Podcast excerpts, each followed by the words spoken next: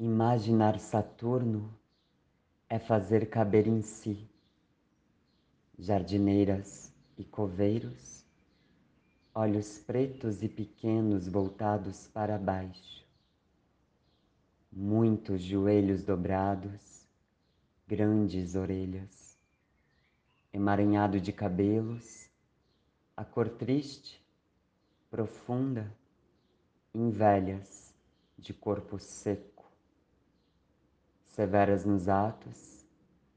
reservadas nas palavras, lábios grossos, as doenças de seus dentes, sabores ácidos e agrestes. A plantação de cenoura branca, arrudas e musgos, as coletas noturnas,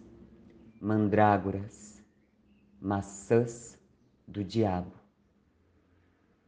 Imaginar Saturno é fazer caber em si os fabricantes de tijolos, todos os muros, todas as formas de limite, o prazo, o peso do tempo, da terra, o temor da foice, a elaboração da perda, o rito, a empresa funerária, o tintureiro de roupas pretas, os preparadores de corpos, indisposições frias, fantasias a um vale obscuro com nuvens espessas, uma cruz na beira da estrada, ossos quebrados no buraco mais fundo.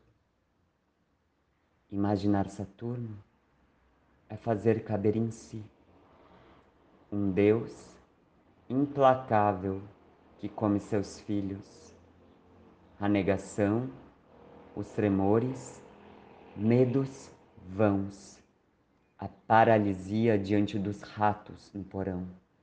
das dezenas de morcegos, centenas de corvos, milhares e milhares de gafanhotos e mosquitos, no terrível deserto, onde vive um fantástico basílico todas as víboras de movimento lento, criaturas rastejantes, filhotes de tartaruga atravessando areias em direção ao mar, um elefante na rodovia, o asfalto, o concreto, todas as pedras feias que não se podem polir entre outras que sim, safiras, lápis lazuli, montanhas preciosas, florestas de, ciprete, de ciprestes, é fazer caber em si todos os rostos antigos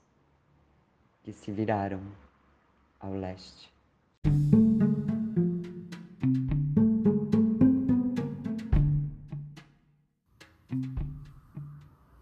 Olá,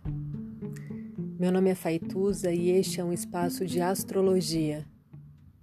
Eu trago aqui a leitura do céu do dia, horóscopos como linguagem, tradução, preparo para o que virá, crítica e alguma poesia. Horóscopo entregue ao corpo, boca,